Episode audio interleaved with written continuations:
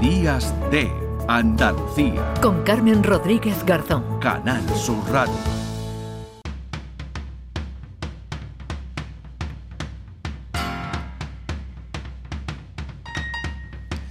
Diez de la mañana y 33 minutos, ya les anunciaba al principio que nos íbamos a ocupar de una de las noticias destacadas de los últimos días con permiso de la Lotería de Navidad. El Tribunal de Justicia de la Unión Europea ha dado esta semana la razón a los impulsores de la Superliga, un proyecto que se lanzó en 2021 para acabar con el monopolio en el fútbol y que se encontró con una oposición feroz por parte de la FIFA y de la UEFA que amenazaron a los clubes, con sanciones a los clubes que se plantearan su participación. Pues bien, este tribunal considera que las normas de la FIFA y de la UEFA, que supeditan a su autorización previa cualquier proyecto de nueva competición, como la Superliga, la Superliga violan el derecho de la Unión. No entra a valorar este proyecto específico de esta competición, pero dice el fallo que la UEFA y la FIFA abusaron de posición dominante. Es un tema complejo, pero supone un antes y un después en el mundo de fútbol y por eso tenemos a una de las abogadas que ha participado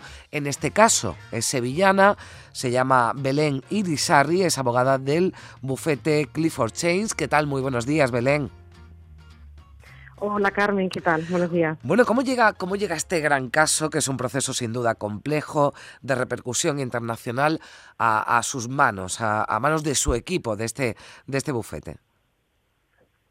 Bueno, ante todo, primero, muchísimas gracias por la invitación. Estoy encantada de, poder hablar con vosotros. Eh, este caso llega, digamos, pues porque el despacho en el que yo trabajo es un despacho internacional, es un despacho británico que lleva ya desde hace muchísimos años, de los 80 en, España, y bueno, llevamos unos casos bastante relevantes eh, en derecho de la competencia y, bueno, por eso llega un poco a nuestras manos, pues porque empezamos, digamos, a asesorar sobre el proyecto en sí de Superliga y, por supuesto les hemos ayudado a la hora de, digamos, de enfrentarse pues a la, a la oposición, como bien has dicho, que, manifestó la, la desde el momento en que se anunció, se puso eh, digamos, en, se anunció, se comunicó públicamente, pues eh, obviamente hemos estado apoyándoles en todo este proceso y bueno, gracias a Dios con una con un resultado fantástico, ¿no? Un resultado muy, muy positivo.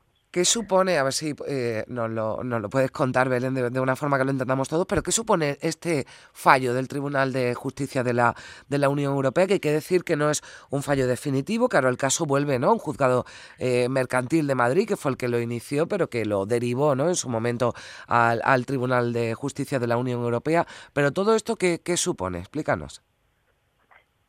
Pues para nosotros es un, es un gran triunfo, digamos, porque eh, este caso planteaba cuestiones jurídicas muy complicadas. Eh, es un caso que llega a un tribunal de primera instancia, juez de lo mercantil en Madrid, y, y lo, digamos, lo positivo es que este, este juez eh, dio la necesidad de contar con el criterio del Tribunal de Justicia y manda una cuestión al Tribunal de Justicia pues en, un tiempo récord, ¿no? en menos de un mes.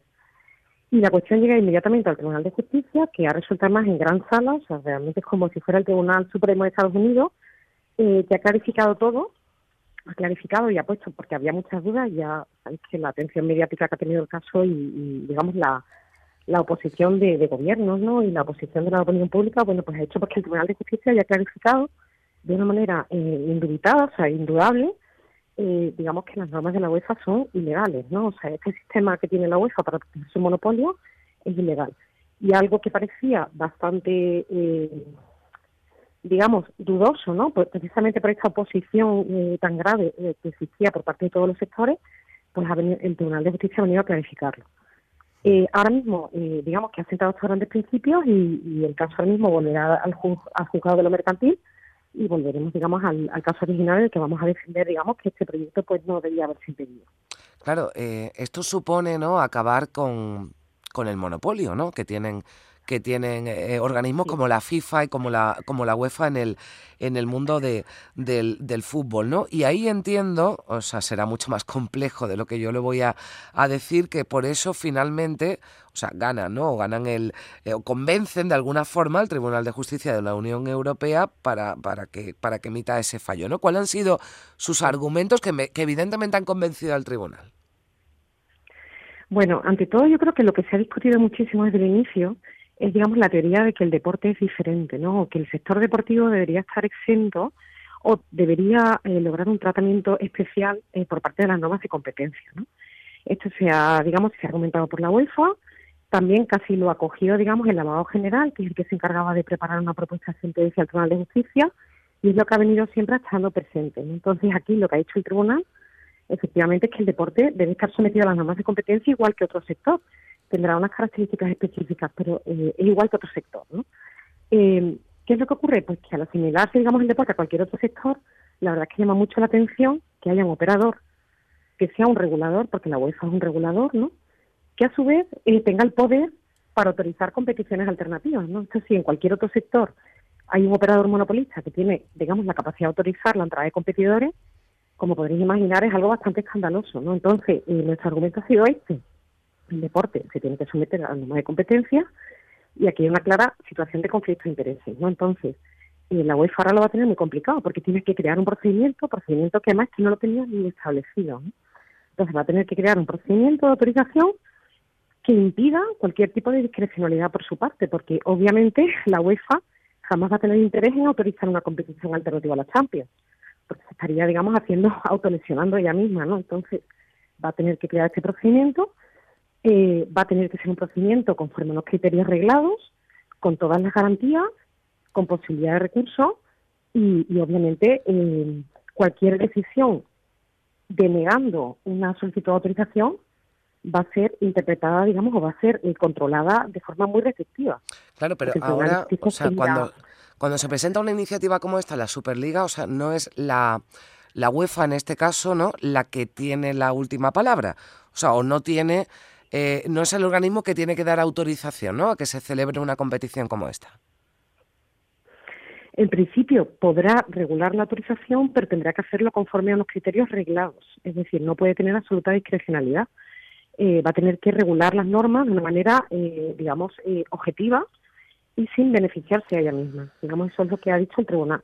Claro, porque eh, esto, todo esto ocurre cuando se anuncia este proyecto de la Superliga.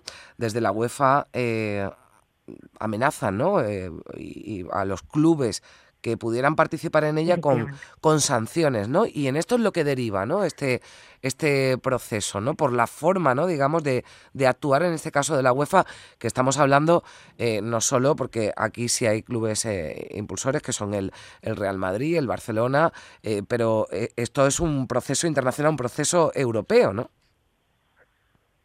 Efectivamente, efectivamente.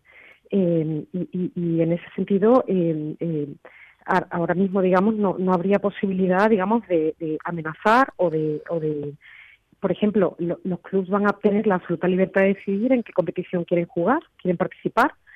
Eh, los operadores económicos que deseen eh, iniciar una organización, una, una competición europea o transnacional van a poder, digamos, solicitar eh, esa organización y va a haber plena libertad también para los jugadores de poder participar en una nota sin mm. la, digamos, sin la amenaza de sanciones.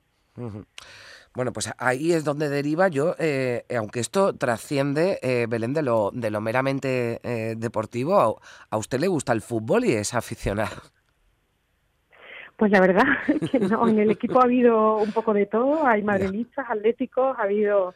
Y yo por mi parte pues no soy una, una experta en fútbol, yo soy experta en competencia, pues igual que que puedo participar en un caso de fútbol, eh, mañana participo en un caso de telecomunicaciones o, digamos en cualquier sector eh, pero pero yo particularmente no soy una digamos una, una aficionada al fútbol. No le digo porque ya eh, bueno pues algunas crónicas no eh, algunas ya con un análisis más profundo después del fallo que conocíamos esta esta semana bueno hablan o celebran o, hablan de esa victoria no judicial por parte de, de, de su equipo pero dicen que esto finalmente pues no se va no se va a celebrar que la superliga bueno pues es un proyecto que está que está muy y bueno, pues le, le preguntaba porque yo tampoco llego, ¿no? Y ahí si esto finalmente se celebrará o no, lo que sí abre la posibilidad no solo la Superliga, sino que haya otras iniciativas, ¿no? En todo el territorio europeo que puedan llevar a cabo eh, organización de competiciones, ¿no? Al margen de la UEFA y la FIFA.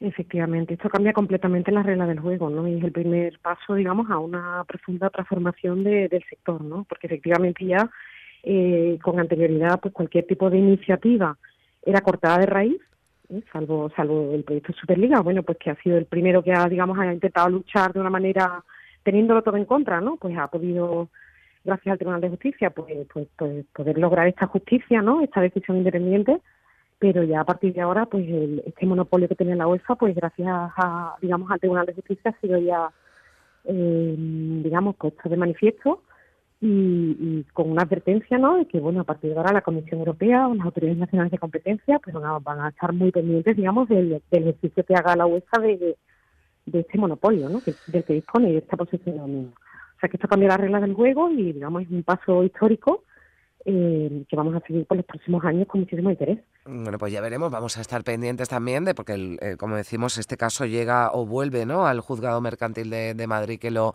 que lo inició, así que eh, estaremos pendientes de futuras noticias y si le parece, pues le invitamos cuando se produzca alguna, alguna novedad en este caso. Yo le agradezco mucho, Belén Irisarri, abogada del bufete Clifford Chains, un bufete internacional, ella trabaja en su despacho en Madrid, pero es sevillana, ¿no? Eres de aquí, de Andalucía, ¿verdad? Belén?